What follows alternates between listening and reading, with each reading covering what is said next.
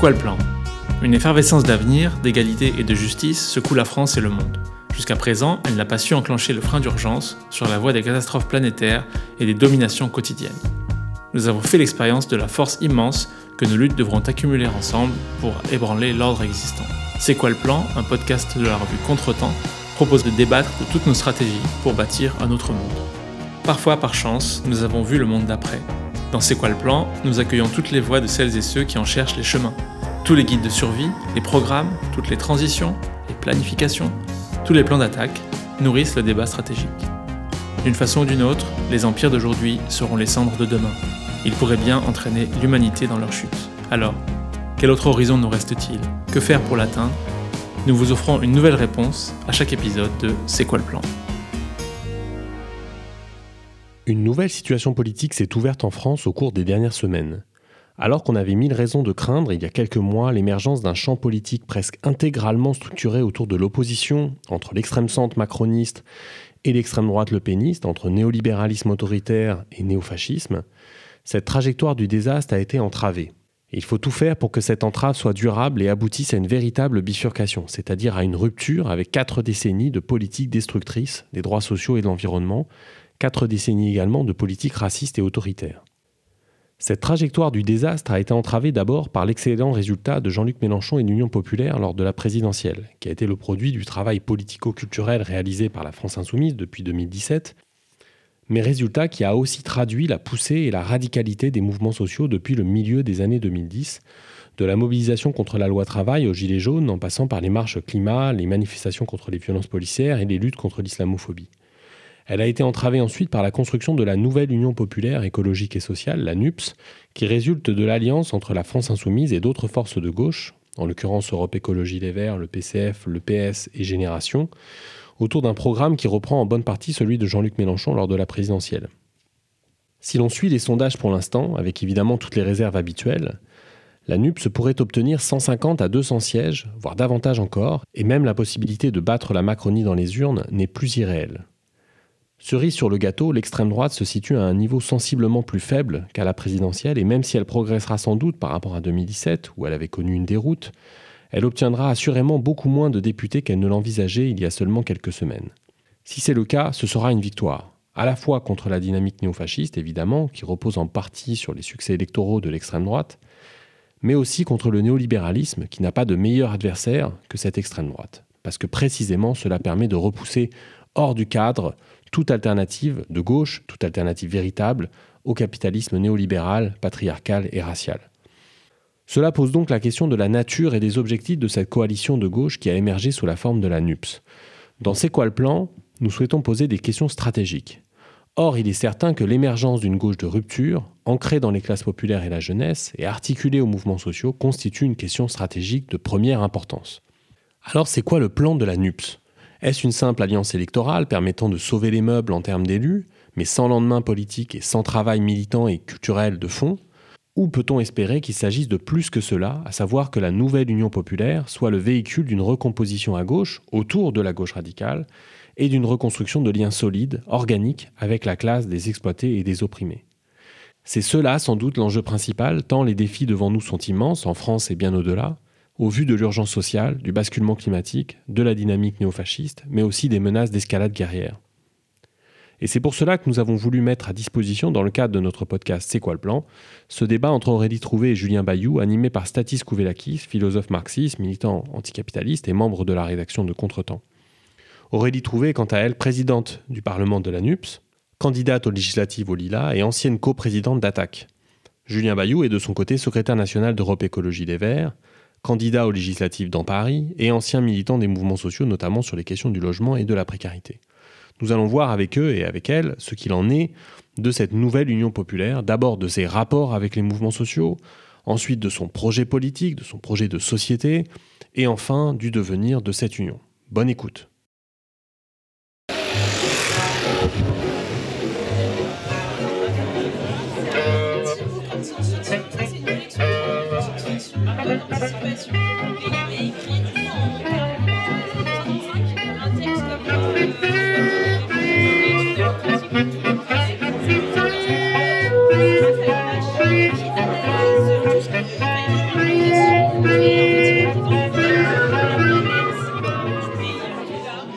Euh, nous allons commencer donc euh, ce, ce débat euh, dont le titre est Une union pour quel combat? Je suis Statis Kouvelakis je suis membre de la rédaction de la revue Contretemps. Et je remercie déjà évidemment le lieu-dit pour accueillir ce salon du livre politique, comme chaque année.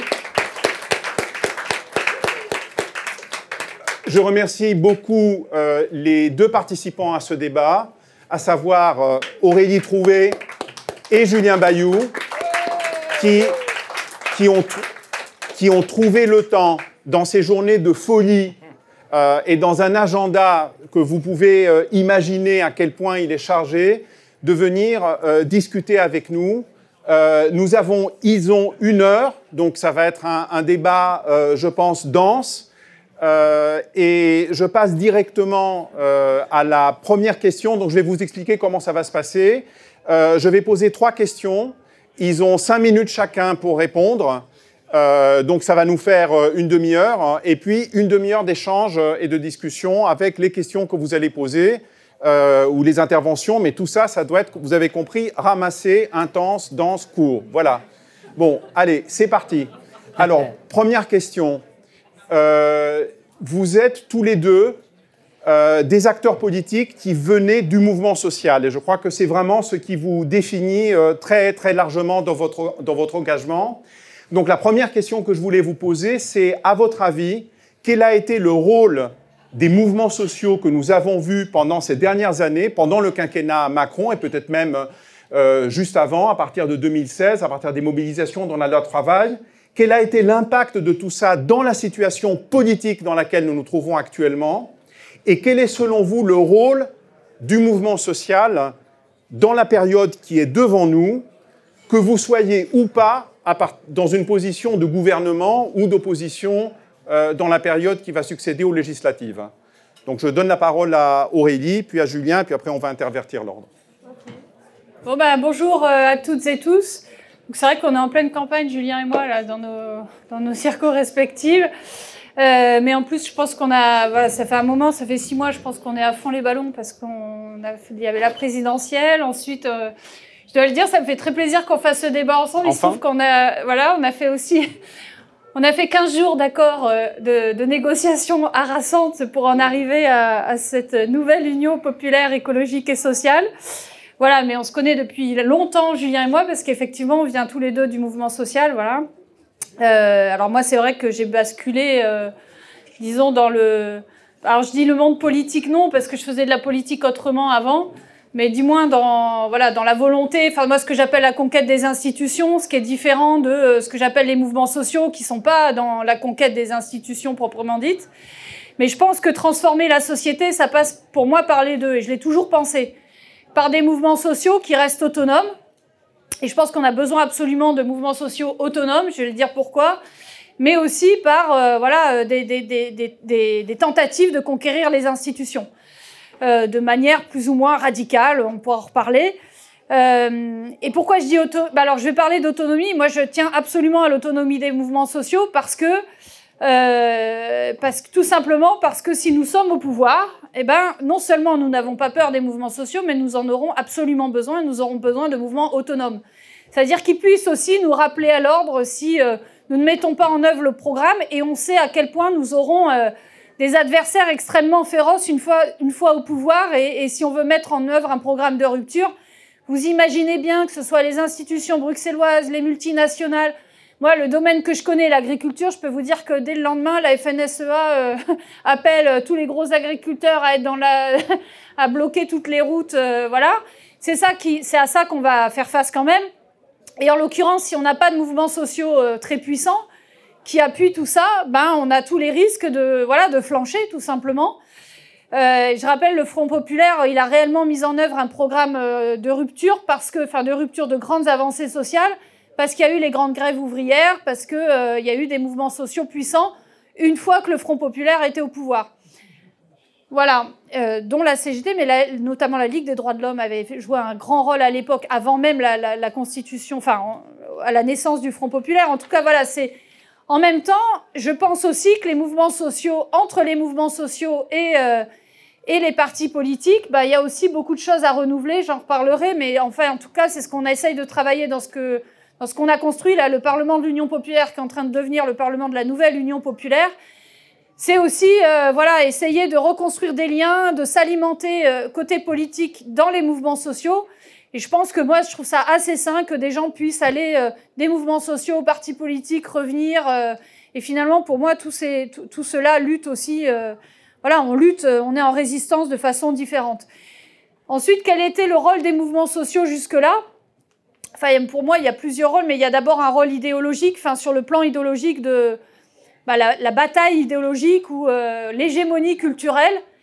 Alors moi, je viens d'Attaque, euh, enfin, vous savez, je suis restée pendant 15 ans, 20 ans à Attaque, mais pas qu'à Attaque et dans, beaucoup d'autres mouvements syndicaux et d'autres. Je pense qu'on a fait avancer beaucoup d'idées, des choses qui apparaissaient dans les années 90, il y avait, euh, c'était la mondialisation néolibérale heureuse. Il y avait très peu, enfin, il y avait des contestations, mais en tout cas, je pense qu'on a réussi à, amener, euh, à amener une critique radicale de ce néolibéralisme économique. Il y a des idées qu'on avançait, euh, la taxe sur les transactions financières, ou même la socialisation du secteur bancaire, etc., qui sont devenues aujourd'hui des idées tant mieux récupérées. Euh, Aujourd'hui, quand je vois le programme de l'ANUPS, un autre monde est possible et, tout ce qui s'ensuit euh, dans le programme, bah, je me dis qu'on a bien bossé dans les mouvements sociaux et qu'on a bien irrigué euh, les mouvements politiques et tant mieux, c'était fait pour aussi. En tout cas, euh, enfin, je veux dire, voilà, nos idées, tant mieux si, si ensuite elles sont reprises. Et puis ensuite, dans les rôles qu'on a, bah, c'est aussi des victoires. Quelques victoires, même si elles sont partielles mais qui sont pas rien, quoi. Hein. Ce qui est, par exemple, contre l'aéroport de Notre-Dame-des-Landes, le triangle de Gonesse et Europa City, le mouvement des retraites, qu'on se le dise. Euh, si aujourd'hui on n'a pas de retraite pour l'instant, de réforme des retraites, c'est bien parce qu'il y a eu un mouvement des retraites très puissant euh, dans la rue contre la réforme des retraites, très puissant dans la rue, qui était multiforme, euh, voilà. Je pense aussi que les gilets jaunes ont marqué énormément voilà, sur, euh, sur le plan des idées et même des politiques, parce que le gouvernement a dû reculer, euh, même si c'est un tout petit peu. Voilà, donc il y a en plus des victoires très concrètes qui se jouent aussi dans les, dans les mouvements sociaux. Et puis il y a évidemment ce que font les syndicats, les collectifs de quartier, enfin tous ces, euh, tous ces, tous ces mouvements sociaux qui sont aujourd'hui du niveau local à un niveau national et international absolument essentiels. Et euh, moi, je, bah, dans le bouquin là, que j'avais écrit, bah, je, vois, je, dans le bouquin qui est le bloc arc-en-ciel que j'avais écrit au mois de juin dernier, je disais que pour moi, il y a trois stratégies dans les mouvements sociaux que pour ma part, je pense qu'il faut aussi qu'on, enfin, qui doivent alimenter aussi euh, les mouvements politiques. C'est un, la, la stratégie un peu euh, de, comment dire, la, la, stratégie de confrontation avec le capitalisme, c'est-à-dire euh, c'est un peu ce qu'ont fait les gilets jaunes, c'est quand on se confronte et qu'on y va par, euh, par la rupture, voilà, d'une certaine façon. Il y a une autre stratégie qui est une stratégie institutionnelle, quand les syndicats euh, discutent, voilà, au plan institutionnel ou quand, voilà, on, enfin, tout ce qui peut jouer en lien avec les institutions, en participant de façon critique aux institutions, et puis, il y a aussi tout ce qui se joue dans les interstices du capitalisme, c'est-à-dire d'inventer des nouvelles façons de, vivre et, d'être au monde à l'intérieur même du capitalisme. C'est ce qui se passe, par exemple, dans les zones à défendre.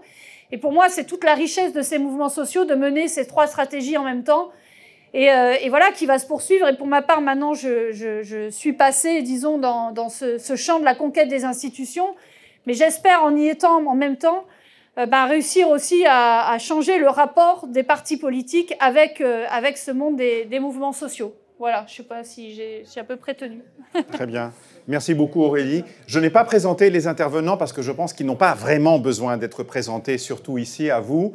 Mais je, rappelle quand même hein, que euh, après avoir été coprésidente d'Attaque pendant de longues années, Aurélie est euh, présidente du Parlement de l'Union populaire, en, train de devenir le, Parlement de la, de la nouvelle Union populaire. Euh, et qu'elle est candidate de la nouvelle Union populaire écologique et sociale au Lila. Voilà, et je passe maintenant la parole au secrétaire national d'Europe Écologie Les Verts, Julien Bayou, qui est candidat dans une circonscription correspondant au 3e arrondissement, je crois. À peu et près. 10e arrondissement à Paris. 3e et 10e arrondissement de Paris. Voilà, à toi Julien. Merci beaucoup. Oui, c'est un peu loin le 10e arrondissement, mais j'ai fait l'effort de venir. Ça me semblait important. Et je suis content qu'on puisse. Les lilas euh... aussi, c'est Mais oui, les lilas, c'est encore plus loin. et euh, non, vraiment, merci, merci d'être là. Et puis, ben, moi, je, je, vais répondre aux questions évidemment avec plaisir, mais s'il y a une demi-heure d'échange, euh, ben, je serai heureux d'échanger. sur la question de la place des, des mouvements sociaux et même des corps intermédiaires. Si en fait, j'essaye de faire un petit retour en arrière pour arriver jusqu'à maintenant, moi j'avais été très surpris de la vitalité des corps intermédiaires, des grandes associations. Aurélie a parlé de, des syndicats, évidemment, de la, Ligue des droits de l'homme et de tous les autres, euh, sous le mandat Sarkozy. Là, il y avait une sorte de clarté, on savait qui était l'adversaire. Voilà. C'était assez simple. C'était la droite qui avait gagné et qui se battait pour la droite. Et si vous vous souvenez, il y a eu un vrai, euh, une confusion, un, essoufflement, une fatigue euh, au mandat 2012-2017, le mandat de Hollande. Je trouve que ça fait vraiment baisser parce qu'on ne savait plus très bien comment ça, se, comment ça se jouait en fait Moi, la dernière manifestation, je crois, de mémoire contre le mandat Nicolas Sarkozy, c'était contre l'avenue d'Ali Bongo. Et on était très nombreux, très nombreuses euh, pour euh, combattre la France-Afrique, dénoncer la France-Afrique. Et la première manifestation contre le mandat Hollande, c'était contre l'avenue d'Ali Bongo.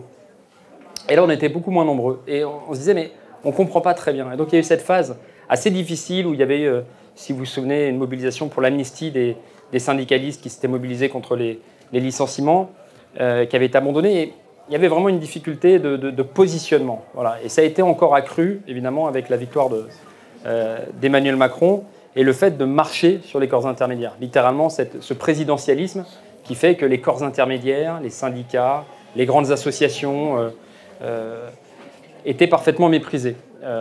Et, et, ça, vraiment, ça a été très très difficile parce que quand vous êtes dans le champ politique, vous avez forcément besoin euh, du champ euh, syndical, du champ euh, associatif.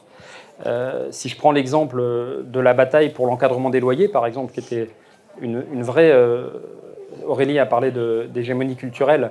Rendez-vous compte, en 2007, Qu'est-ce que ça veut dire de se battre, de se battre pour l'encadrement des loyers en pleine Sarkozy triomphante, que c'est tous propriétaires et ceci, cela, et avec, avec Jeudi Noir et surtout avec la Fondation Abbé Pierre et Droit au logement, on portait cette idée d'encadrement des loyers qui, vient par être mise en œuvre en 2000, euh, engagement en 2012 et mise en œuvre en 2014 par euh, Cécile Duflot, qui était ministre du Logement. Et immédiatement après, eh bien, euh, Manuel Valls arrive et sabote, s'aborde l'encadrement des loyers et la garantie universelle des loyers. Et là, faute de répondants dans la société, eh bien, c'est passé crème. Voilà. Ils ont marché sur la loi, ils ont refusé de l'appliquer, euh, l'encadrement des loyers a été abandonné, comme beaucoup d'autres choses, hein, malheureusement. Euh, et, on a bien vu qu'on pouvait avoir une victoire politique, mais qu'elle n'était que temporaire si on ne pouvait pas prendre appui sur un mouvement associatif, un mouvement syndical, autonome évidemment, qui porte ses propres convictions et qui peut euh, les défendre face aux attaques politiques. Voilà. Et donc moi, j'ai vraiment pris conscience de l'importance, bien sûr, d'un mouvement syndical associatif pour irriguer, mais aussi pour défendre pendant le, une fois le, pouvoir euh, temporairement conquis. Et ça, c'est vraiment euh, à, retenir parce que euh, dans le mandat qui s'est écoulé, énormément de confusion. Est-ce qu'il est de gauche, est-ce qu'il est de droite? Évidemment que dès que vous êtes un peu charpenté, vous savez qu'Emmanuel Macron est de droite, que tous les engagements féministes ne valent rien, que tous les engagements pour le climat ne valent rien. Mais pour autant, dans le, dans le traitement, cette confusion a vraiment porté un tort impressionnant. Et alors, dans le même temps, il y a une clarification, euh, on va dire, euh, peut-être depuis 2016. Quoi. Je crois que c'est les lois de travail qui ont peut-être un peu remis les choses à l'endroit. On s'est dit, mais ça va trop loin, et on comprend. Et puis, euh, il y a quand même eu l'état d'urgence, toutes les questions sanitaires, la pandémie, qui, vraiment empêche de, se mobiliser, littéralement, hein, interdiction des manifestations et autres. tout en ayant une sorte de nouveau souffle. Moi, j'en vois trois. la génération climat, clairement.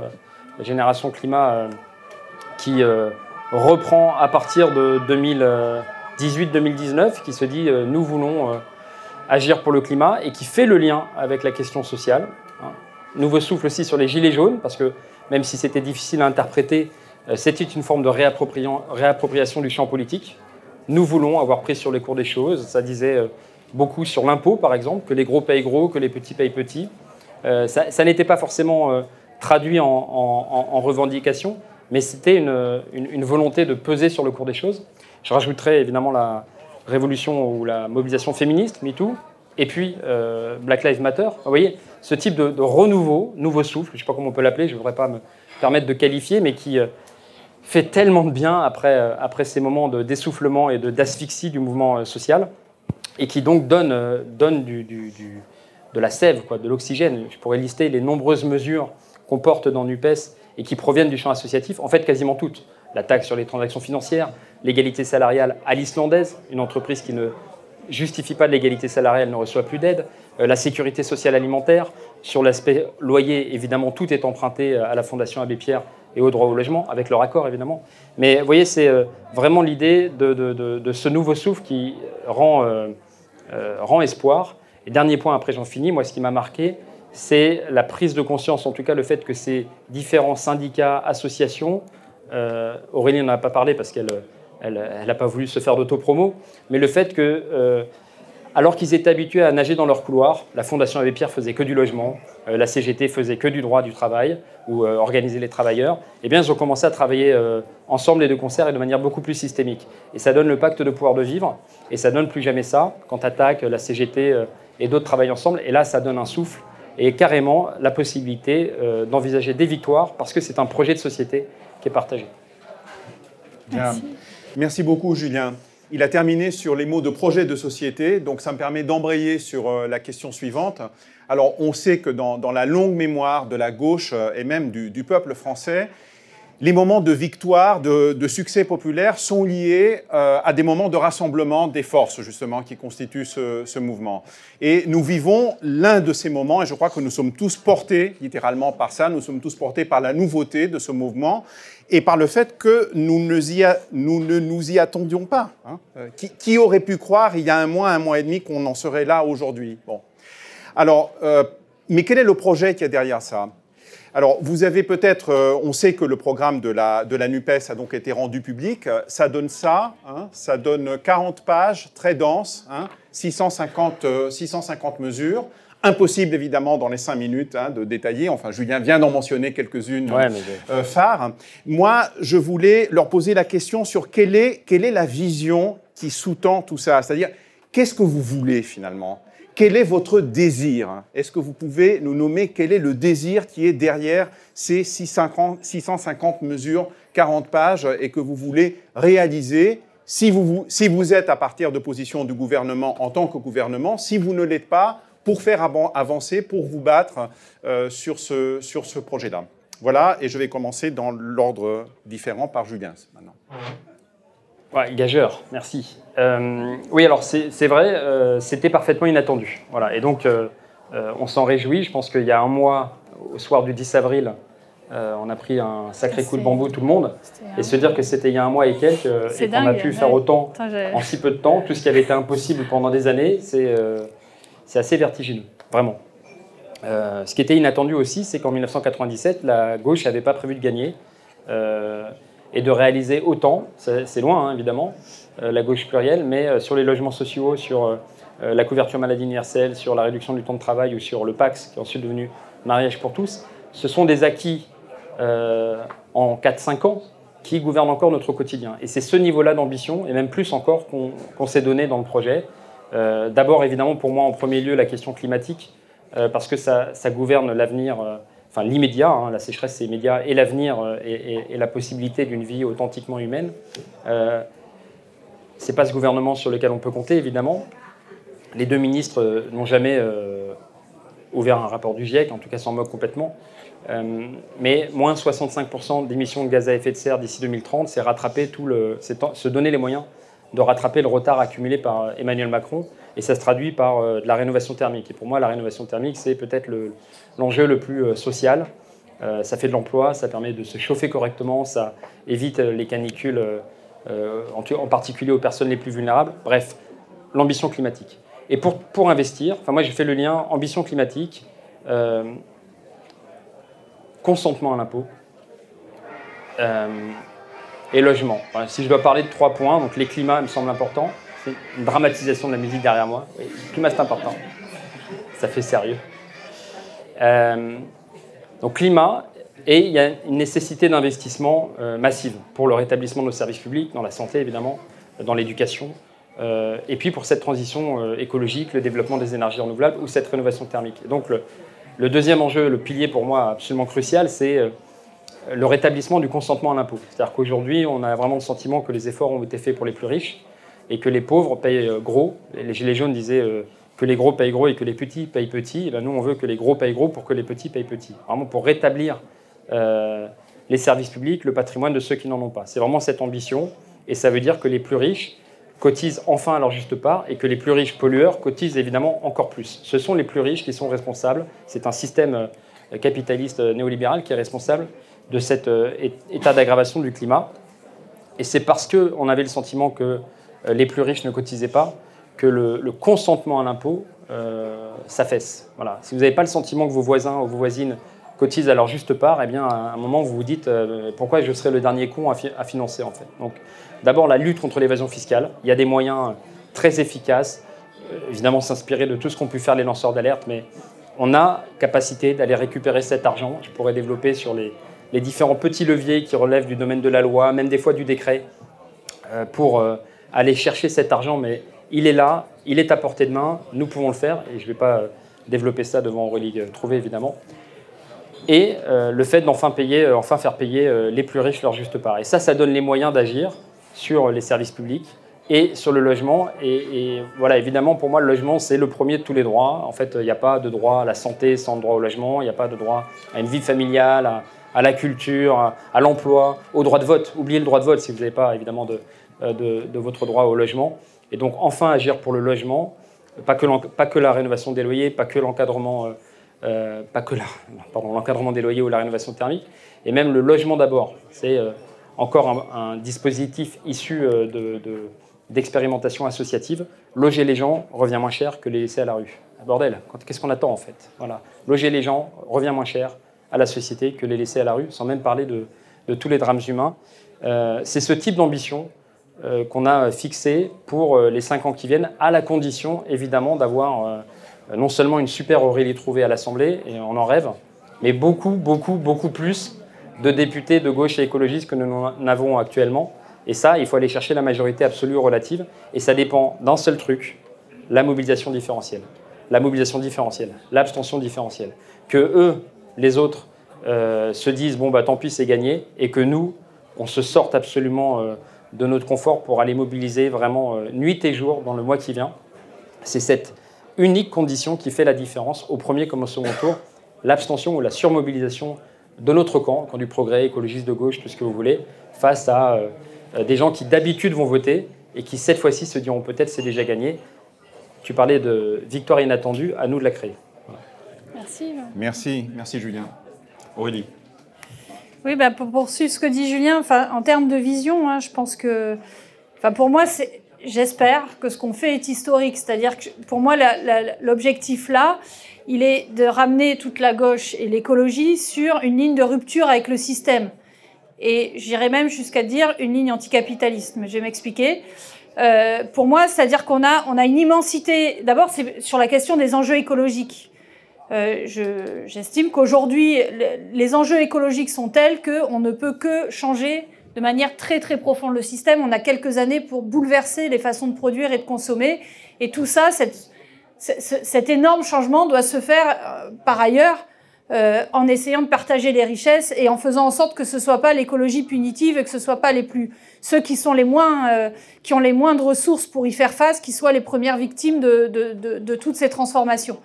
Bref, du coup, pour moi, pour faire face à l'immensité des enjeux écologiques et sociaux auxquels on fait face, on est obligé de changer de système au sens où on a un système essentiellement euh, drivé, enfin orienté par la logique des profits à court terme des capitaux. C'est ça qui gouverne toutes les décisions, toutes les grandes décisions d'investissement et de désinvestissement dans cette société. Toutes les grandes, les grandes décisions se font pas seulement dans les grandes entreprises en fonction de la logique de rentabilité à court terme des capitaux, mais même dans les services publics qu'on a soumis aujourd'hui, vous le voyez dans les hôpitaux publics, à euh, l'objectif de rentabilité budgétaire. Donc, non seulement nos grandes entreprises, toutes nos entreprises fonctionnent comme ça, mais en plus, de, de plus en plus, on est en train de soumettre nos services publics à la même logique jusqu'à l'école. D'ailleurs, vous imaginez bien que quand Macron dit sur l'école publique, euh, on va recruter euh, des enseignants sur profil, on va euh, faire des, enfin en gros, il nous dit on va faire des écoles à plusieurs vitesses et il va tuer l'école publique et pour mettre en avant l'école privée. Bien entendu, il s'en prend parmi les derniers bastions. Moi, je suis chercheuse, enseignante chercheuse. Quand il dit dans les universités, on va mettre encore plus d'autonomie dans les universités, on va on va, la loi programmation recherche, on va encore la faire avancer, ce qui est une catastrophe, hein, ce qui est vraiment nous, nous assécher totalement les fonds pour la recherche publique et nous rendre totalement dépendants des fonds, euh, des fonds privés. Donc, c'est-à-dire une recherche qui soit totalement orientée par euh, la rentabilité à court terme des capitaux des multinationales. Il n'y aura plus de recherche publique fondamentale euh, en fonction de l'intérêt général. C'est ça qui se joue. Donc pour moi, il n'y a pas d'intermédiaire, il n'y a pas d'aménagement à la marge du système, il n'y a pas d'accommodation avec le système.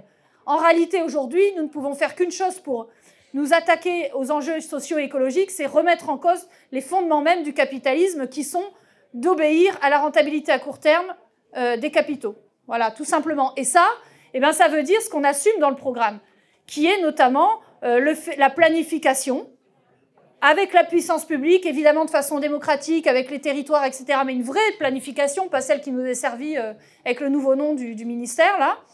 Euh, c'est une socialisation d'une partie du secteur bancaire notamment. Quand on dit que l'on veut un pôle public, un pôle public bancaire euh, et qu'on veut drainer, par exemple, toute l'épargne dans ce pôle public bancaire, qu'on veut le mettre sous, sous, sous gouvernance démocratique, ce qui n'est pas le cas actuellement de la Caisse des dépôts et consignations, etc., tout ça, c'est une avancée essentielle tout simplement pour que les investissements à réaliser et les désinvestissements à réaliser, qui sont le nerf de la guerre économique, ce ne soient pas les grandes banques qui décident en fonction euh, des intérêts de leurs actionnaires et des intérêts des multinationales. Et donc, il y a un enjeu immense qui est de socialiser une partie du secteur bancaire, de socialiser une partie de, la, enfin, de faire reculer massivement les frontières du marché, et donc, c'est d'assumer ce changement de système. Voilà. Et, pour moi, c'est ni plus ni moins que ça. Mais, euh, et, donc, pour moi, là, le programme sur lequel on s'est mis d'accord, alors évidemment, je pense. Euh, euh, je, vais vous dire, moi, j'étais la première étonnée à ce que le Parti socialiste dise bon, bah, nous, OK, on est d'accord avec l'abrogation de la loi El Khomri. On est, en gros, on est d'accord avec. Pour remettre en cause tout ce qu'a fait François Hollande. C'est à peu près le cas. Hein, c'est à peu près ça hein, dans les c'est impressionnant, mais vous imaginez bien que pour nous, ça veut dire aussi une recomposition politique majeure. C'est-à-dire que désormais, le barycentre, il est autour de ce programme de rupture, qui va très loin dans les propositions. Quand vous le lisez en détail, je, vraiment, je vous recommande de lire ce programme de 600, on s'est mis d'accord sur 650 mesures, hein, euh, qui va très loin dans les propositions. C'est pour ça que je vous dis que si on veut vraiment le mettre en œuvre, ça va, ça va être très très serré, ça va être, euh, faut, faut pas se leurrer, hein, ça va être brutal. Hein parce qu'on propose d'aller très loin dans la remise en cause du système dominant actuel. Voilà. Et donc pour moi, ce qui, vient de se passer, c'est potentiellement une, recomposition très très importante de tout ce qui se passe dans la gauche et dans l'écologie, euh, pour moi une clarification politique. Voilà. Euh, pour finir euh, sur, sur tout ça, bon, rapidement, les, mesures moi, qui me semblent, pour compléter ce que tu dis, les mesures qui me semblent les plus importantes, aujourd'hui, je pense que s'il y a bien un argument qu'on doit avoir dans les trois semaines, j'espère que, j'espère que, je ne sais pas si vous allez tous faire campagne, mais vraiment, si vous pouvez, faites-le. Voilà, on a un enjeu historique aujourd'hui qui est de prendre le pouvoir dans trois semaines, et c'est possible. On est, évidemment, tous les médias vous raconteront que c'est pas possible, etc. Mais en l'occurrence, on est dans les sondages à 30-32%. C'est grâce à Macron à 32%, il a pris la majorité absolue au Parlement. Hein. Donc on peut très bien dans trois semaines gagner. Voilà. Et je pense qu'aujourd'hui, un des arguments principaux, c'est sur euh, ce qu'on appelle le pouvoir d'achat. Bon, moi je préfère dire pouvoir de vivre. Mais il faut bien vous rendre compte qu'on est à 6% d'inflation là. On a des prix, vous le voyez bien, de l'alimentation, de l'essence et du logement qui sont en train de flamber. Voilà. Et moi, je pense que, un, c'est vraiment le SMIC à 1500 net, c'est euh, la garantie d'autonomie pour tout le monde, revenu minimum garanti automatique à 1060 euros. C'est la retraite à 60 ans, évidemment. Et c'est en face le blocage des prix des produits essentiels. Rien que ça, c'est déjà donné, ça sera les premières mesures d'urgence redonnées euh, voilà, pour pouvoir respirer, hein, pour quand même une grande partie des familles. Enfin, quand tu fais, là, on le voit quand on fait campagne, les gens, ils sont, euh, ils le disent, ils ont vraiment changé. De, enfin, je veux dire, en, quelques mois, leur situation a changé. Voilà, elle, il y en a qui, sont, qui ont basculé dans la misère en quelques mois avec euh, avec, euh, avec la flambée des prix des, des, produits de première nécessité. Moi, je retiendrai quand même une deuxième mesure qui pour moi est essentielle, c'est la garantie d'emploi d'un emploi digne à, chacun, c'est-à-dire qu'en gros, on garantit un emploi digne à chacun, et ça passe notamment par le partage du temps de travail. Et le partage du temps de travail, c'est d'abord la retraite à 60 ans, puisque ça permet de dégager beaucoup d'emplois pour les plus jeunes. et en plus de partir euh, en bonne santé, euh, voilà, une fois qu'on a travaillé. Et puis c'est la, la, la, pardon, c'est la semaine à 32 heures, voilà. C'est-à-dire qu'on avait, on a évidemment déjà d'imposer à tout le monde la semaine à 35 heures, et puis d'aller vers la semaine à 32 heures. Et croyez-moi, la semaine à 32 heures, bah, ça permettra, j'en reviens et je finis là-dessus, ça permettra aux mouvements sociaux de mieux vivre, parce qu'une fois que une fois que vous avez, voilà, que vous avez une semaine à 32 heures et puis que vous n'êtes pas obligé, comme 1,5 million de Français, d'avoir deux boulots pour vous en sortir, eh ben, ça fait un peu plus de temps pour s'impliquer dans son collectif de quartier, dans son asso, son syndicat, etc. Et franchement, la meilleure mesure pour développer les mouvements sociaux, à mon avis, c'est la semaine de 32 heures. Voilà. Merci. Merci Aurélie. Bon, comme on est au salon du livre politique, et que nous sommes tous ici de grands lecteurs et lectrices, vous connaissez peut-être un genre littéraire mais très politique qui s'appelle l'histoire alternative. Qu'est-ce qui se serait passé euh, si euh, Hitler avait gagné la Deuxième Guerre mondiale, hein, sujet d'un roman de, célèbre de Philippe Cadic par exemple, euh, si Napoléon avait gagné, etc. Bon, alors, si il y a deux mois, on vous avait dit que les forces politiques qui étaient engagées dans les campagnes de Jean-Luc Mélenchon, Yannick Jadot, Anne Hidalgo et Fabien Roussel euh, euh, se seraient retrouvés autour d'un programme pour euh, aller ensemble vers les législatives, vous auriez dit bon arrête, c'est une histoire alternative, même Philippe Cadic n'a pas cette imagination, etc. Vous allez au-delà, etc. Et pourtant, et pourtant, c'est vrai. Néanmoins, néanmoins, comme on n'a quand même pas, comme personne n'a la mémoire aussi courte que ça, vous comprendrez bien que ça engendre quand même quelques interrogations. Donc, est-ce que, à vos yeux, euh, tout ça est simplement un accord euh, électoral, euh, un accord pour aller vers quoi? Est-ce que vous êtes disposés à travailler ensemble pour quelque chose qui serait pour une alternative politique, et quelle que soit l'issue d'ailleurs des prochaines, des prochaines législatives? Donc là, ordre différent. D'abord Aurélie, puis Julien. Oui, c'est d'abord, on va pas se cacher derrière notre petit doigt, c'est d'abord un, un, accord électoral d'abord, parce qu'on veut gagner, donc euh, on veut gagner les élections, donc c'est électoral. Euh, et donc clairement, on s'est dit, en se mettant ensemble, nous aurons plus de chances de gagner que séparés. C'est quand même la première raison, je pense, de notre accord. Ça, euh, voilà.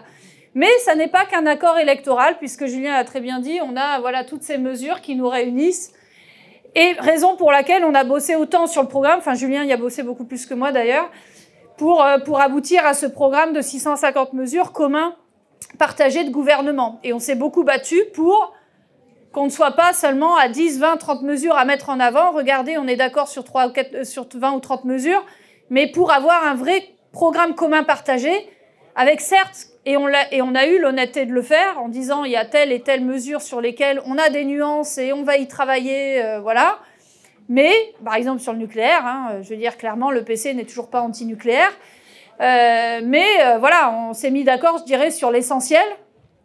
Et, ça nous permet d'avancer. Alors donc, ça n'est pas seulement électoral pour cette raison-là, mais c'est aussi pour moi un accord stratégique. D'abord, qui alors je ne sais pas si, si Julien, tu es d'accord avec ça, mais je pense aussi, avec l'idée, à travers la nouvelle Union populaire écologique et sociale, pour moi, c'est aussi l'idée que l'on se bat pour... D'abord, on se bat en allant chercher ceux qui sont peut-être les plus... Euh, euh, qui subissent le plus la violence de la droite et de l'extrême droite, en l'occurrence les quartiers populaires, et c'est là où on a fait les plus grands scores, et ça, je pense que c'est quand même à la présidentielle, pour moi, la principale réussite, c'est d'avoir fait ces scores-là dans les départements d'outre-mer, en Seine-Saint-Denis, les quartiers populaires et chez les jeunes. Et ça, je me dis, c'est extrêmement précieux pour la suite. Voilà. Et même des jeunes qui votent pas, quoi. Enfin, je sais pas si. Moi, dans la campagne, je suis quand même impressionnée ces jeunes-là de 10 à 18 ans qui disent Ah, on vote pas, mais on vient. Moi, j'ai des jeunes qui ont 15 ans qui font ma campagne, quoi. Et euh... enfin, non, mais je vous jure, hein, là, il y en avait 10 qui tractaient ce matin au marché, quoi. Ils ont 15 ans. Non, non, mais je veux dire, il y a quand même un. Et moi, je le vois chez mes étudiants. Bon, c'est ceux qui ont fait. Vous avez vu, c'est hein. ceux qui ont fait la remise des diplômes, là, l'agro de Paris. Et euh... Ouais, mais c'était pas, c'était pas simple en interne. Mais en tout cas. Euh... en tout cas, voilà, c'est pour vous dire que voilà, ces jeunes, moi, je suis impressionnée par, euh, par leur conscientisation et, je trouve que voilà, il y a, y, a y, y a énormément pour la suite, quoi, euh, à attendre de voilà, de cette jeunesse qui se radicalise. Et je n'ai pas peur de la, du terme de radicalité, je le dis très franchement, puisque, d'ailleurs, même Olivier Faure a dit, qu'il assumait la radicalité, donc moi maintenant je suis tranquille. Euh, c'est-à-dire au sens de la remise en cause des racines du système. Voilà, c'est ça la radicalité. Nous voulons d'autres racines du système. En l'occurrence, je l'ai expliqué tout à l'heure ce que ça pouvait vouloir dire pour moi. Et dernière chose, je voudrais... Euh, non, deux, dernières choses. D'abord, je pense aussi qu'une une avancée de, ce que nous faisons là, pour moi, c'est vraiment l'articulation. Euh, l'articulation entre les luttes et, et les revendications sociales, écologiques et démocratiques écologique et sociale. Je pense voilà, tu, évidemment, tu, viens, iras dans mon sens, c'est-à-dire vraiment cette idée que les préoccupations de fin de monde, fin du mois, c'est un même combat, et que les premières victimes du réchauffement climatique et de la pollution, on le voit en Seine-Saint-Denis, hein, si vous voulez, euh, bah, les, les, premières victimes de la pollution, c'est aussi euh, les classes les plus populaires. Hein. Je veux dire, c'est en Seine-Saint-Denis qu'on a les autoroutes, les, les, euh, les, les, aéroports pour riches, les, euh, les routes partout. Euh, au Pré-Saint-Gervais, vous avez 0,40 mètres carrés par habitant. C'est le pire qui soit de toute la France d'espace vert. Et on est en train de nous enlever nos derniers espaces verts par la promotion immobilière. Voilà. C'est ça qui se passe. Et ben, je, à Saint-Cloud, il ne se passe pas tout à fait la même chose. Hein. Et les JO. Voilà. Et l'espérance de vie, la, voilà, la plus basse. bon, par ailleurs, c'est le département le plus pauvre de l'Hexagone, etc. Mais donc, on y concentre à la fois les inégalités sociales et environnementales. Et donc, c'est un même combat, en fait. Et c'est, moi, je pense que ce qu'on porte aussi, c'est une rupture à la fois sociale et écologique et faire en sorte aussi qu'à travers l'écologie, à travers la transition, la bifurcation écologique, on change aussi le partage, enfin, on partage les richesses et on change, euh, voilà, on s'attaque à l'urgence sociale. Et quand on dit garantie d'emploi, eh bien, créer des millions d'emplois, ça passe notamment par des millions d'emplois dans l'urgence, euh, dans la transition écologique. Ce qui fait dire aussi que la transition écologique, voilà, peut ne pas être une écologie punitive pour les pauvres, mais au contraire une écologie qui permette, eh bien, aussi de partager les richesses et de garantir un emploi à chacun. Et, juste aussi un mot par rapport à la question démocratique, parce que bon, je vais refaire un lien avec la Seine-Saint-Denis.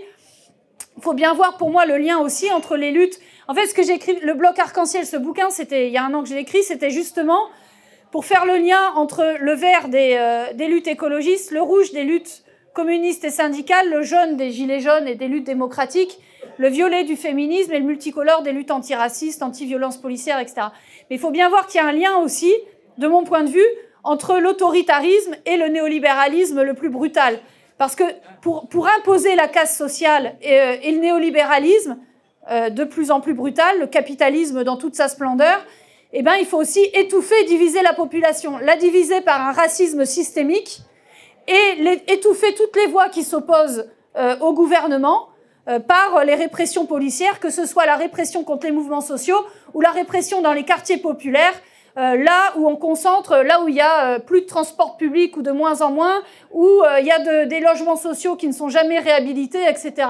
Et toute cette population-là, les mouvements sociaux comme les quartiers populaires, eh bien, il s'agit d'étouffer de, de, leur voix par la répression, par la violence policière, par la stigmatisation de ces populations comme des mouvements sociaux, puisque, comme c'est connu, nous sommes des grands islamo-gauchistes.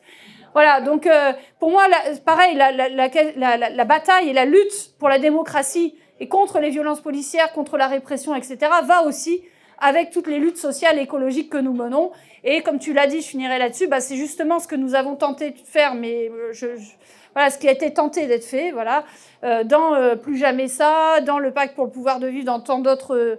voilà, en tout cas, c'est ce qui se fait au sein des mouvements sociaux déjà, et je pense que ça trace la route pour ce qui se passe du côté des partis politiques, c'est que nous fassions vraiment le lien entre toutes ces luttes et toute la radicalité des revendications que portent ces luttes. Merci Aurélie. Merci.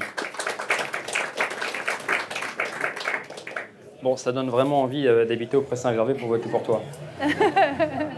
euh, Est-ce que c'est un accord électoral? Oui. Et alors? C'est-à-dire que vraiment, euh, si on vous dit euh, là c'est qu'un accord électoral, bah oui. Hein, quand des syndicalistes ils partent euh, à la mobilisation pour arracher des, euh, des avancées, et eh ben oui, ils établissent une stratégie. Donc bah, oui, effectivement. Euh, et si ça n'était que ça, ça serait déjà très bien. Parce qu'en 2017, on s'est condamné à l'impuissance en partant séparés, divisés euh, véritablement, si bien qu'il y avait, y avait zéro député ELV déjà, donc c'était pas assez, évidemment. même s'il y a eu des députés écologistes ensuite, et, et, quoi, 60, 70 députés de gauche tout mouillés. Quoi. Donc évidemment que c'est pas comme ça que vous vous opposez à un bulldozer comme la retraite à 65 ans ou le, les conditions, le conditionnement de l'allocation RSA ou quoi. C'est pas comme ça que vous pouvez offrir un point d'appui à la Convention citoyenne pour le climat. Donc si, voilà, quand vous dit ah, c'est juste un accord électoral, ben oui alors, déjà. Mais c'est pas que ça. Euh, je crois qu'avec le projet, euh, on a un peu à la fois brossé, moi j'ai préféré brosser quelques mesures, euh, Aurélie a plus parlé de la dimension de rupture, mais je pense vraiment qu'on a un point d'appui pour les années qui viennent. Si je prends qu'un point, qui est l'Europe, euh, qui a été un vrai, vrai euh, point de, fracture dans, la gauche, dans le camp du progrès, dans le camp écolo, euh, depuis 2005, hein, vraiment depuis le traité constitutionnel, depuis le référendum. Un nanani nana, vous êtes eurobéa, hein, vous, disiez oui tout le temps à l'Europe, après vous avez voté oui au Conseil, au référendum, et puis ben, alors vous, vous pardon pas, pardon mais et vous, vous êtes un affreux frexiteur parce qu'en fait vous avez voté non, etc. Et on, ne s'en sortait pas. vraiment à chaque fois, ce dilemme on s'est fracassé dessus. Et pourtant, il y avait des gens qui avaient voté oui, sans pour autant dire euh, Amen à toutes les propositions, la position libérale, la privatisation des services publics, les critères de Maastricht, et que sais-je encore, ou, le traitement euh, infligé à la Grèce, à Syriza. Et il y avait des gens qui avaient voté non, sans pour autant vouloir euh, jeter aux orties toute la construction européenne, la fraternité entre les peuples, l'internationalisme et autres, bien sûr. Et on n'avait pas réussi à, surmonter ça. Et donc j'ai vraiment le sentiment, alors moi j'avais écrit là-dessus un livre qui s'appelle euh, désobéissons pour sauver l'Europe. Euh, je pense qu'avec cette idée de non pas sortir de l'Europe, mais la réorienter, euh, on a un vrai point d'appui pour l'avenir. Moi, je souhaite qu'on gagne dans un mois, mais je pense qu'à défaut, on aura quand même cranté quelque chose d'assez structurant pour qu'on cesse de se fracturer et de se diviser les uns, les uns les unes les autres, alors qu'en fait, on partage un chemin. Réorienter l'Europe, en faire un véritable outil au service de la lutte contre l'évasion fiscale, de l'accueil des réfugiés, euh, de la lutte féministe et bien sûr de la lutte pour le climat. C'est possible. Voilà. Ça, c'est une ambition renouvelée, là où, euh, encore une fois, on s'était fracassé, euh, jeté des anathèmes, etc. C'est pas rien. Hein. respecter l'état de droit et faire qu'en sorte. Aujourd'hui, la France ne respecte pas l'état de droit. Condamné pour la neuvième fois d'affilée par la Cour européenne des droits de l'homme parce qu'on enferme des, des gamins. c'est la loi asile et immigration. Eh ben, enfin, respecter la CEDH mettre fin, abroger la loi asile et immigration et engager les investissements nécessaires, quitte à dépasser les 3% ou quitte à ne pas euh, euh, privatiser EDF, euh, e etc. Voilà, voilà un vrai choix qu'on peut proposer pour la France et pour l'Europe. Ça, c'est pour moi un point d'appui phénoménal pour la suite, pour les, pour les années qui viennent. Et ben, ça s'est fait en 13 jours. Et ben, je m'en réjouis. Voilà. Et le, la deuxième raison qui me fait penser que ça n'est pas qu'un simple accord électoral, c'est, bah, puisque la politique c'est aussi l'humain, hein, c'est comme les mouvements sociaux, euh, j'ai passé 13 jours, 13 nuits, j'ai quasiment habité euh, au siège de la France Insoumise euh, pendant ce temps-là. Mais samedi, je ne sais plus quand, il y, a une éternité, il y a eu la cérémonie d'investiture, et le lendemain, j'étais candidat. Et donc, on reprend le même travail, mais avec les forces socialistes, communistes, écologistes, insoumises, du troisième et du dixième. Et on reprend le même travail. Et vous avez peut-être par chez vous un bar emblématique où il y a une lutte. ici, c'est le lieu dit, évidemment. Euh, du côté de Répus, c'est les petits tonneaux. À chaque fois, vous voulez euh, euh, faire votre petite réunion, vous appelez, dit par hasard, il n'y a pas les socialistes ou les communistes ou les insoumis qui ont réservé parce qu'on voudrait aller faire la, réunion. Et à chaque fois, on nous dit bah, plutôt machin parce que là, c'est les socialistes. C'est le même bar en fait, c'est les mêmes endroits. On y va avant et après les manifs. Et là, on y était ensemble. Et ça, vraiment, ça change complètement la donne, cette jonction qui n'est pas artificielle.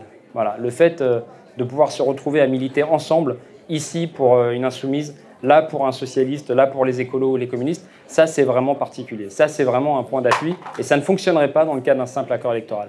Et cerise sur le gâteau, ça fait venir des gens, et là moi je le constate, qui sont pas encartés, et voire même qui disaient euh, je n'y crois plus. Si vous êtes infoutu de vous mettre d'accord alors qu'en face c'est la retraite à 65 ans, comptez pas sur moi. Et là, le fait que ça soit enfin possible, eh bien, reviennent à la politique, en tout cas à la mobilisation, et peut-être demain au vote, des gens qui euh, commence à y croire. Eh ben, ça, je peux, vous dire, euh, je peux vous dire que ça nous oblige. Et si nous gagnons, eh bien, cela doit continuer. Parce que euh, tout à l'heure, on était avec Jean-Luc Mélenchon à la marche Monsanto, et je termine là-dessus. L'enjeu, c'est l'interdiction du glyphosate, de l'interdiction du SDHI, la sortie des néonicotinoïdes et la réparation pour toutes les victimes du chlordécone, par exemple. C'est pas rien. Hein. Il suffira pas de l'écrire dans la loi, parce qu'en face, ils seront très très mobilisés, que ce soit la FNSEA, Monsanto et Bayer, pour obtenir que ça ne se fasse pas. Et donc cette mobilisation, elle sera à l'Assemblée dans les institutions, mais on aura besoin que ça continue et très très fort et de plus en plus fort tout le long du mandat. Merci beaucoup. Merci. Merci Julien. Merci.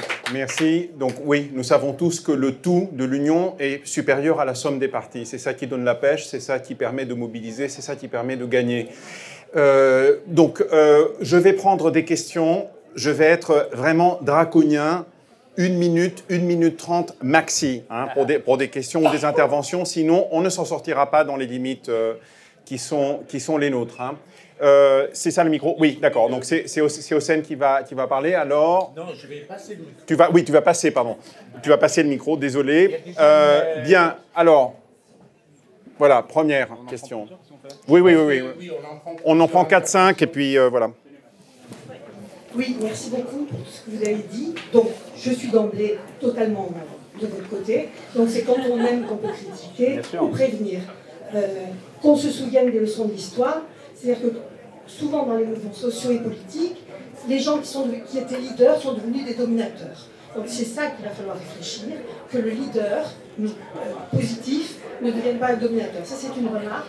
Quant à la question sur, je suis très préoccupée par le, climat et les rapports du GIEC que je suis très précisément, il me semble qu'il y a peut-être un angle mort dans tout ce qui est dit, et qu'on entend, c'est qu'il va falloir aller vers une contraction de plein de choses pour qu'il y ait moins d'énergie, moins de matières premières, moins de CO2. Et une contraction, c'est quand même un changement de mode de vie avec des endroits où on consomme moins.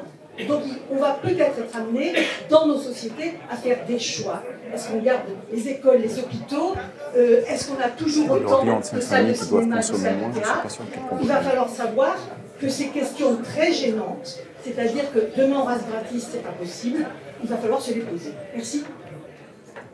Merci. Prochaine question. Ah. Puis là.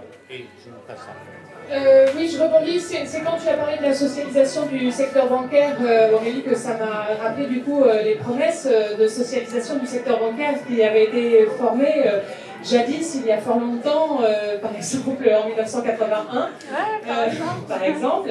Et oui, c'est avéré que ces promesses ont été impossibles à tenir ou bien aussitôt trahies. Euh, puisque la socialisation, en l'occurrence, a été tellement partielle euh, qu'elle n'a pas produit d'effet euh, vraiment décisif dans l'économie. ma question porte sur ce qui s'est passé quand, en 81, il y a eu finalement, enfin plutôt en 83, trahison des, des objectifs pas révolutionnaire, mais des objectifs de rupture qui étaient affichés. Qu'est-ce qui vous prémunit, vous, la NUPES, euh, sachant qu'il ne s'agit pas de conquérir la présidence, mais euh, le, gouvernement, qu'est-ce qui vous prémunit contre ce, cette dérive droitisante qui semble euh, toujours menacer les formations de gauche lorsqu'elles parviennent au pouvoir? Qu'est-ce qui vous fait vous sentir plus fort face à ce risque de droitisation? Est-ce que la question du rapport de force à l'intérieur de votre formation, ou la question du, du champ idéologique général, vous permet de penser que cette fois-là, on sera à la hauteur de nos promesses. Voilà, par ailleurs, je, je, milite dans euh, ta circonscription, Julien. Ah. je, je, milite euh, pour toi. Ah, merci. Merci. Troisième question. On va prendre une quatrième et on va. obligé, en fait, en 81, les banques principales ont été nationalisées, mais réellement, par contre, est-ce que c'était une nationalisation démocratique C'est une autre question. Avec quel objectif économique Mais ont bien été euh, nationalisées. En fait, ma question, c'est vraiment une question de détail, par contre, je suis désolé de, rentrer sur un détail. Moi, je trouve que les taxes, les taxes sont les impôts les plus injustes. Et donc, à ce niveau-là, je suis hostile aux taxes carbone. En revanche, comme l'a dit Aurélie, moi je suis pour effectivement euh, une réhabilitation de l'impôt. C'est là où il y a la source des ressources, c'est là où il y a la richesse. Donc je ne veux pas taxer parce que une tâche, qu'on soit pauvre ou qu'on soit riche, on la subit de la même manière, donc c'est injuste, comme la TVA. Par contre, il faut effectivement rétablir l'impôt sur les revenus et bien sûr supprimer les niches fiscales. Merci. Une dernière question là.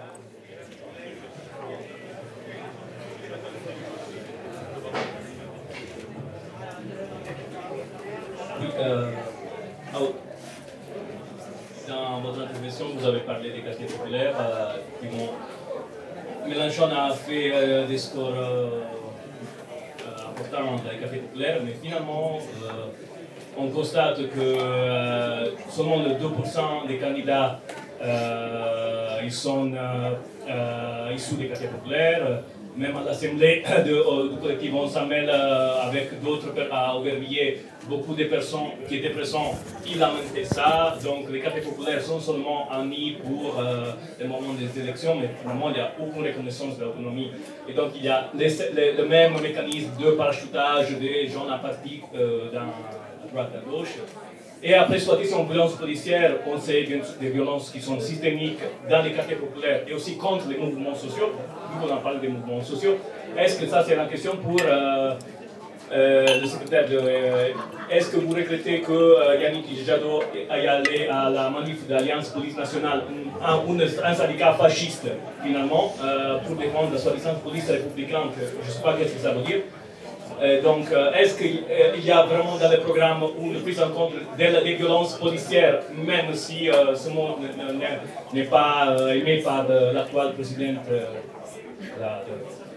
Macron et voilà. Merci. qui répond? Qui répond en premier Bon, là, là, vous pouvez y aller. C'est maintenant, c'est à vous de jouer hein, pour les pour le temps. Allez, Julien, vas-y. répondre. Euh, cette manifestation, elle faisait suite à, je crois que c'était euh, pour rendre hommage au départ à euh, des policiers, je ne sais plus s'ils étaient blessés ou, ou quoi. Et donc, si ça avait été un hommage, nous aurions été en nombre. Et entre-temps, entre, en cours de route, ce rassemblement, c'est devenu un, effectivement une manifestation syndicale avec des slogans factieux d'atteinte à l'état de droit, puisqu'en gros, la police voulait se substituer à la justice. Euh, nous, on n'a pas amené, appelé à y aller, et euh, Yannick a estimé qu'il devait y être. C'était un vrai piège. C'est-à-dire que, je le redis, si ça avait été euh, une manifestation en hommage aux policiers blessés dans le cadre de leur fonction, en fait, on aurait dû tous et toutes y être. Et à partir du moment où ça devenait la course au slogan d'alliance, etc., lui, il y allait sur la foi, je crois, du communiqué de la CGT Police que j'aurais pu signer en fait, qui était très bien. Euh, donc voilà pour le, contexte. Ce qui est certain, c'est que euh, bien sûr qu'il faut non seulement reconnaître, mais combattre les violences policières. Et euh, à cet égard, Papendia, qui est nouveau ministre de l'Éducation, dont on a, je n'ai rien lu, je ne sais même pas ce qu'il peut faire ou ce qu'il veut faire en tant que ministre de l'Éducation, pour cette seule phrase où il a dit que la société française était dans le déni à l'égard des violences policières, parce que évidemment tout le monde peut constater euh, reçoit un tombeau de, euh, d'insultes, de menaces et même de menaces de mort de la part de la, droite et l'extrême droite. Donc on aura très bientôt, euh, dans le mois qui vient, cette, cette discussion.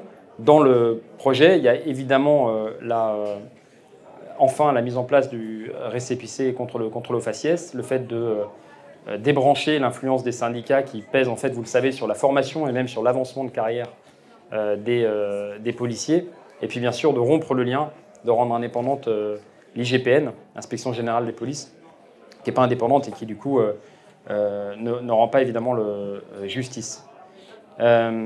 si je développe sur quartier populaire et candidature, c'est pas évident en fait. Vraiment, moi je suis chef de parti et j'ai dû susciter des candidatures de, de tous ordres. Euh, parce que je devais au départ assurer 450 candidatures. Et je peux vous dire, enfin, c'est pas pour me plaindre, hein, mais euh, j'ai passé un temps vraiment très important, très très important, à euh, appeler, vérifier, est-ce que vous voulez pas candidater, ne serait-ce que pour avoir des candidatures femmes dans des circonscriptions gagnables. Et je vous promets que c'est pas du tout, enfin, vraiment, encore une fois, je me plains pas et tout, c'est pas du tout le sujet, mais je suis frappé, c'est frappant de voir à quel point euh, pour la même candidature dans une circonscription au hasard à Lyon. Vous voyez, à Lyon, on a du monde. Hein, euh, on a des candidatures, on avait des circonscriptions qui, même hors accord, pouvaient être favorables, pas gagnables, mais favorables. Euh, le temps que je passais à appeler une jeune femme parfaitement compétente ou quoi, j'avais trois personnes qui me disaient c'est bon, je suis candidat, et c'était trois mecs. évidemment que cette auto-limitation, on la retrouve à l'égard de personnes issues des quartiers populaires, par exemple, mais de tous ordres. Euh, si je prends un autre exemple, là où on a réussi, Stéphane Ravaclé, qui est un boulanger euh, de Besançon, qui a fait la grève de la faim pour son apprenti, vous en avez peut-être entendu parler, Mais il se méfie comme de la peste des appareils politiques. Il a raison. Hein. Euh, mais du coup, moi, quand euh, les locaux m'ont dit, nous, on veut pas de candidature euh, écolo, laisse tomber, on veut le soutenir lui. Bon, bah ok, très bien, bah, rencontrons-le. Et en fait, il m'a dit, mais je veux pas vous rencontrer seul. Je veux qu'il y ait quelqu'un d'autre à côté, j'ai pas confiance. Enfin, bon, bien sûr, on fait ce que vous voulez. nous voulons vous soutenir. Voilà. Donc, je suis très heureux qu'il soit enfin candidat. Il reste très très méfiant. Et donc, je, je, ne dis pas que c'est parfait ce qu'on fait, très très loin de là. Euh, mais je, plaide pour un peu d'indulgence parce que arriver à susciter ou accompagner des candidatures euh, qui, soient différentes de celles auxquelles on est habitué n'est pas une chose facile et ne s'improvise pas. Voilà, ça je voulais le dire un peu là-dessus. Euh, ça me semble important. sur, désolé, je fais à la hache. Hein. sur la question comment éviter un leader dominateur ou la trahison de 83, en fait la réponse est un peu la même. Régime parlementaire. Quand en 83, Mitterrand dit allez c'est bon, on dégage et on fait différemment, euh, c'est aussi parce que euh, il a euh, le régime présidentiel pour lui et le fait que l'Assemblée ne peut pas moufter. Aujourd'hui, c'est encore pire, le présidentialisme est encore plus fort. Un président qui décide de tout pour tout le monde tout le temps, avec même, même plus d'assemblée laissée tomber, même plus de Sénat, même plus de Conseil des ministres. C'est un Conseil de défense entièrement nommé à sa main, dont on ne sait rien et qui décide de tout envoyé, euh, j'ai cru comprendre qu'il y avait un, leader de la France insoumise qui s'était proposé pour être Premier ministre, Jean-Luc Mélenchon, et que sa candidature rencontrait un certain écho. envoyer euh, Jean-Luc Mélenchon à, Matignon, euh, d'abord, ça veut dire aussi qu'il y a différents groupes, qu'il y a une majorité des alliés exigeants, en fait. Ce n'est pas un blanc-seing, c'est des débats. Et en fait, soyons-en fiers. Quand on dit euh, sur le nucléaire, il y a des nuances, ben oui, vous avez trois forces qui disent, euh, les écolos, les insoumis, euh, les socialistes qui disent sortie du nucléaire, et les autres qui font valoir leur droit constitutionnel, les communistes, leur droit constitutionnel à voter en conscience. Eh bien, tant mieux en fait. C'est ça, c'est ça dont on rêve. C'est une assemblée qui débat, qui délibère. Parce qu'on a trop, trop souffert, et pourtant je le dis, moi je suis évidemment pour la sortie du nucléaire, euh, mais on a trop souffert de, députés. Rendez-vous compte que sous le mandat Hollande dont je parlais tout à l'heure, euh, ces députés qui votaient en conscience et qui avaient l'impression de voter pour ceux pourquoi ils avaient été élus, on les appelait frondeurs. Voilà.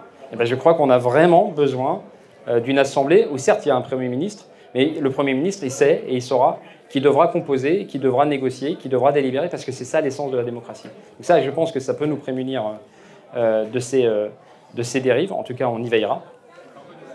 Euh, et enfin, sur euh, le rapport du GIEC et la contraction, c'est vraiment difficile de répondre en quelques minutes, mais euh, moi, je ne rentrerai pas dans le débat croissance-décroissance parce que de toute manière, le PIB est un très mauvais indicateur. Donc il y a évidemment des choses qu'on veut voir croître, le bien-être, les libraires, et il y a des choses qu'on veut voir décroître, Amazon. Voilà. Et donc en fait, l'un dans l'autre, c'est assez compliqué de donner une réponse définitive pour deux raisons. Euh, d'abord, il y a des choses, quand vous faites la rénovation thermique, eh ben, vous améliorez le confort, la dignité. Euh, ça crée croissance de l'emploi, le BTP, tout ce qu'on veut, et tant mieux. Et puis derrière, ça décroît euh, bah, l'utilisation du fuel, par exemple, fuel domestique et autres. Donc, l'un dans l'autre, donner une réponse là-dessus est peu, peu, peu engageant, en fait. Donc, les communistes, par exemple, moi je suis contre la croissance, bon, bah, eux ils appellent ça croissance sélective, on se retrouve. Hein, moins de hauts champs, plus de supermarchés, ça, on voit à peu près. Choisir quels objectifs on veut poursuivre. Euh, l'autre élément euh, qui me semble important à, mentionner, c'est que les responsables, euh, via ce système capitaliste de l'aggravation climatique, c'est les plus riches. Et donc, en fait, cette décroissance de leur. ou, cette croissance sélective, ou peu importe, en fait, elle s'applique pas pareil. permettre, via la sécurité sociale alimentaire, à chaque ménage d'avoir euh, de quoi se nourrir en bio et local, avoir des cantines bio, etc., bah, appelez, ça croissance si vous voulez, parce que ça permet de euh, euh, se nourrir à sa faim et d'éduquer au goût et de l'alternative végétarienne quotidienne, etc.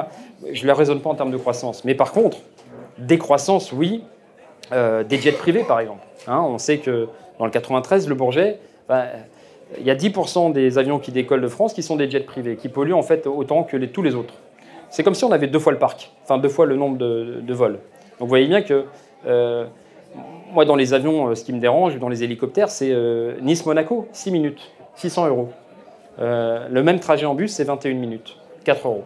Bon, donc vous voyez, en fait, c'est vraiment le mode de vie des plus riches qui est le plus prédateur. Je ne parle même pas de, le mec là qui part dans l'espace, la Bezos, etc. Mais vous voyez, c'est ce type de niveau de mode de vie qui aggrave les, difficultés climatiques, alors que, ça a été dit, évidemment, les populations les plus vulnérables sont les premières victimes de l'inaction et les premières bénéficiaires de, la transition écologique.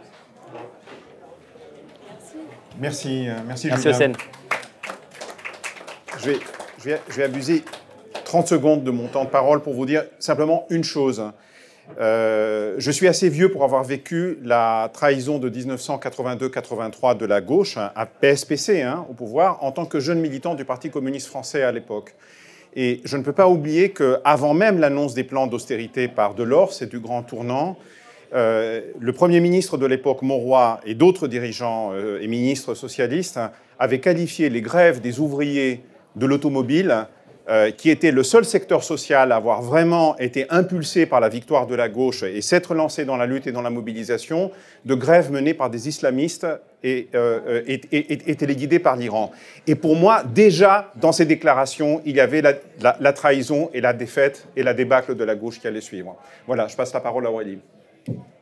merci Statis, parce que ça rappelle aussi euh, à quel point le rapport aux mouvements sociaux, à mon avis, est essentiel. Mais bon. Euh, juste avant, parce que c'est la dernière prise de parole, moi je voudrais juste avoir un petit mot pour euh, Hossein et le lieu-dit. Enfin, je dis juste, moi j'ai, voilà, je, tenais à être là. Euh. Mais non, mais voilà, Hossein, tu sais ce que je pense du lieu-dit, enfin, tu sais ce que je pense de tout le boulot que tu, fais, que vous faites. c'est des lieux comme ça essentiels, on en a tellement besoin. Donc voilà, même en pleine campagne, je pense que Julien et moi, on, voilà, on se devait de venir. Et vraiment bravo pour tout ce que tu fais et puis pour ce beau salon, euh, voilà. Et, euh, voilà, et il se trouve que, bah, Julien, tu t'en souviens, tu étais là, mon pot de départ d'attaque, je l'ai fait ici. Donc voilà, ça me. il y a six mois, voilà. Euh, non, juste quelques mots pour, pour compléter, pour, aller dans le sens de ce que tu dis sur la décroissance. En fait, pour moi, on n'est pas pour la décroissance économique, on est pour la décroissance matérielle et énergétique, ce qui est un peu différent. En fait, on s'en fout qu'il y ait croissance ou décroissance économique. À la limite, la croissance économique n'est pas plus un, objectif pour nous que la, croissance ou la décroissance, n'est pas plus un objectif pour nous. Quoi. Par contre, ce qui est clair, c'est que, à mon avis, à un niveau national, nous devons décroître du point de vue matériel et énergétique. C'est-à-dire que si tout le monde consomme comme un Français en matière d'énergie, comme en matière alimentaire, par exemple, il nous faut plusieurs planètes. Donc en fait, notre mode de consommation moyen en tant que Français, alors encore pire si vous êtes un Américain, c'est absolument pas reproductible au niveau international. Donc rien que pour ça, pour moi, dans une perspective de solidarité internationale et d'internationalisme, on ne peut pas en fait euh, se satisfaire de notre mode de consommation matérielle énergétique.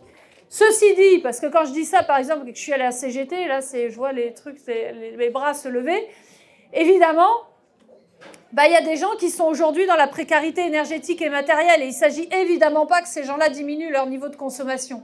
Donc, comme tu l'as dit, Julien, c'est avant tout aux plus riches d'abord qu'on va, qu'on va, auxquels on va, on va s'attaquer en fait dans leur mode de consommation. C'est-à-dire que les riches et la façon de consommer, c'est les premiers pollueurs du, voilà, du monde. Et, voilà. et donc, c'est d'abord avant tout à ce mode de consommation qu'on s'en prendra. Et puis évidemment aussi à la manière de produire et de consommer des multinationales. Voilà, et comme tu le dis aussi, en fait, moi je suis, je suis beaucoup sur le scénario négawatt, c'est-à-dire que c'est énergie renouvelable pour la transition énergétique, sobriété, efficacité. Mais il y a sobriété dedans quand même.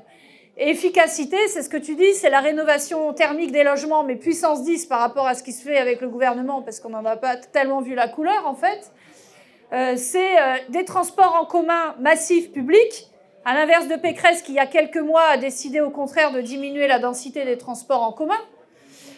Voilà, donc c'est massif et c'est toutes les lignes secondaires, tertiaires, etc. Bon, là, il y a un immense plan à, réaliser aussi. C'est, comme tu l'as dit aussi, assumer la diminution du trafic aérien. Et l'assumer, on doit désinvestir du trafic aérien. Voilà. Donc il y a tout un, tout un tas de mesures qu'on propose. Euh, pour diminuer ce trafic aérien, mais en même temps pour reconvertir les travailleurs. Parce que c'est ça aussi qu'il faut dire aux syndicats, et c'est ça qu'on travaillait dans, qui est travaillé dans Plus Jamais Ça, dans la plateforme, c'est que ben même si on désinvestit de certains secteurs, on assurera une reconversion et un emploi à qualification égale ou supérieure aux travailleurs de ces secteurs-là, du nucléaire comme de l'aérien, etc. Ils feront, d'abord parce qu'on en aura besoin pour démanteler, par exemple, les centrales nucléaires, euh, mais aussi on en aura besoin pour d'autres secteurs dans lesquels il y a besoin d'emplois à, très haut niveau. Et juste sur la taxe carbone, enfin, alors à moins que je me plante, mais il me semble qu'on n'est pas pour la taxe carbone. C'est bon, j'ai pas dit de conneries, non et, vous le voyez, ce qui s'est passé avec les Gilets jaunes, qui, en fait, le mouvement s'est soulevé au moment où les Gilets jaunes réclament, enfin, en fait, se soulèvent contre la hausse de la, de la taxe sur les carburants. Mais pourquoi? Parce que c'est une taxe absolument injuste. Quand vous augmentez le prix de l'essence, c'est d'abord les plus précaires qui, qui prennent. D'abord parce qu'on n'offre aucune alternative à la bagnole. Et je suis désolée, mais les, pauvres, euh, les pauvres, les précaires en milieu rural, ils n'ont pas d'autre choix que de prendre leur voiture pour aller bosser. Et c'est à eux qu'on s'attaque en premier lieu quand on s'attaque à, quand on s'attaque à ça. D'ailleurs, il y a tout, à, mon avis, une discussion à voir sur les fameuses ZFE, les, zones à, faible émission. Euh, aujourd'hui, on dit euh, ah bah la voiture diesel, on dit aux gens vous utilisez plus votre voiture diesel, etc. Mais quelles alternatives on leur propose aujourd'hui? Il y a des métros. Des... Moi, dans, dans ma circo, j'ai bondi faut savoir que pour aller, l'autre fois, mon suppléant, pour aller de Bondy après Saint-Gervais, il a mis une heure et demie en, transport en commun. Une heure et demie. Voilà. C'est ça l'état des transports, en les transports publics communs à Bondy.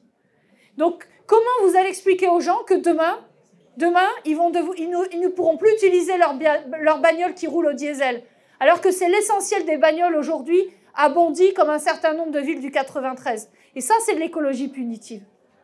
Voilà, donc moi aujourd'hui, je, pense que la première chose à faire, c'est déjà d'offrir l'alternative, d'avoir des transports en commun qui progressivement deviennent gratuits, accessibles, et qu'il y en ait deux fois, trois fois, quatre fois plus qu'aujourd'hui. Et là, on pourra parler d'une véritable transition pour le transport et euh, diminuer drastiquement l'automobile.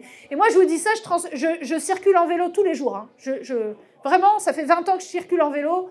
Donc, c'est pas, je suis pas une folle de la bagnole du tout. Hein. Je dis, simplement que, et, des fois je les, déteste, les bagnoles par ailleurs quand on est en vélo, mais ça c'est autre chose. Mais, euh, mais vraiment, je, pense qu'il faut penser, voilà, il faut penser à ça, c'est que on peut pas décréter du jour au lendemain. Euh, euh, il n'y a plus de diesel, il y a plus de et on, on, augmente le, le, prix, le, prix des, des, carburants. Dernière chose sur le pourquoi vous dites, Julien a tout à fait bien répondu les statistiques, c'est-à-dire en quoi on, on est comment on peut faire différemment de 81 Je pense aussi qu'il y a la question des alliances internationales. C'est-à-dire que, bah, évidemment aussi, il faut chercher, et là, c'est là, c'est l'altermondialisme et l'internationalisme qui parlent. C'est-à-dire que pour changer les choses, il faut aussi qu'on a cherché des alliances, euh, voilà, dans, ce qu'il y a de plus progressiste, de plus, euh, de plus à gauche qui existe en Europe, dans le monde, et qu'on on tisse ces alliances euh, pour ne pas être tout seul dans le monde, quoi, à faire ça. Donc ça, c'est le fondement même de l'internationalisme euh, et de l'altermondialisme. Et deuxièmement, et ça a été très bien dit par toi, Statis, c'est le lien aux mouvements sociaux. Et là, je finirai juste là-dessus. L'histoire du Parlement de l'Union populaire, c'est pas juste un truc esthétique pour essayer d'avoir plus de voix. Je le dis sincèrement, ça n'est pas juste un comité de soutien. Cette histoire du Parlement de maintenant de la nouvelle Union populaire, c'est aussi un changement culturel c'est un croisement des cultures militantes de gens qui viennent, des, gens comme Rachel Keke, qui n'avaient rien, ou même comme, même comme moi, enfin moi un peu plus que Rachel, mais enfin je veux dire Rachel, elle n'a rien à voir avec, enfin elle je veux dire, elle arrive d'un milieu, d'une culture militante, d'une lutte exceptionnelle, mais elle vient pas du tout du monde politique et c'est pas du tout la même culture.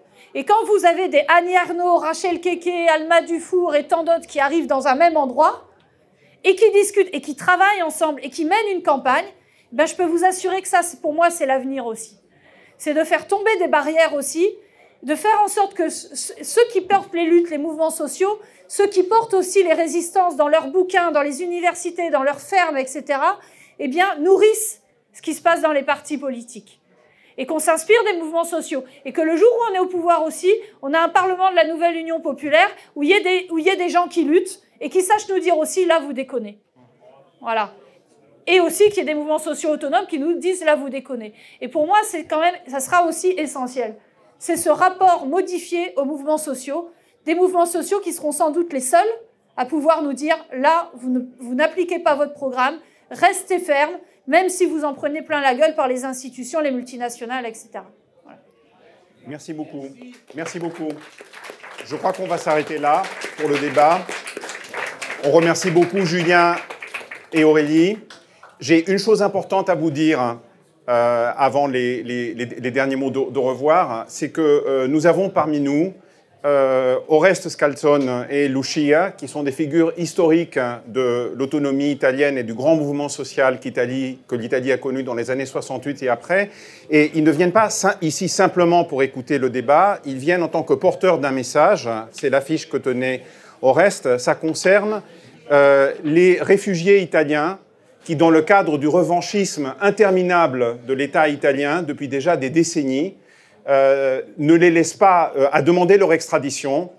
Euh, ces personnes qui sont âgées de 60 et 70 ans vivent en France depuis des décennies.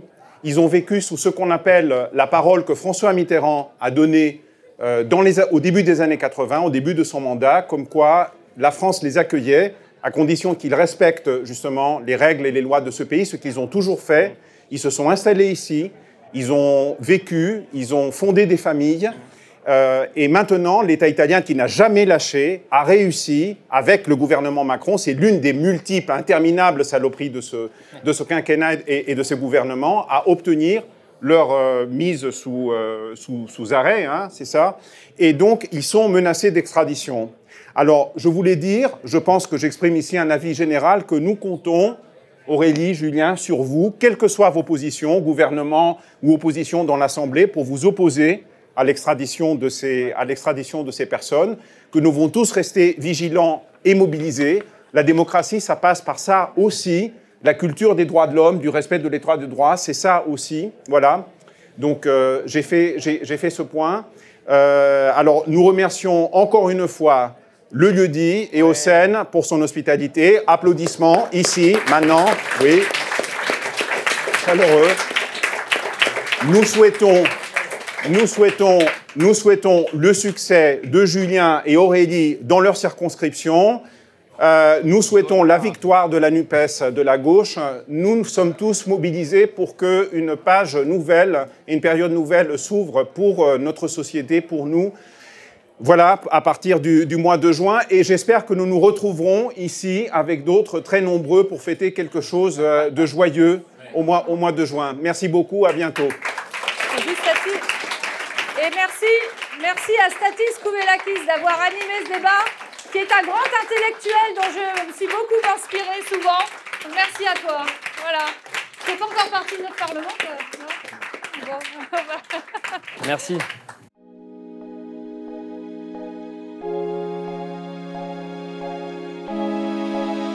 Spectre.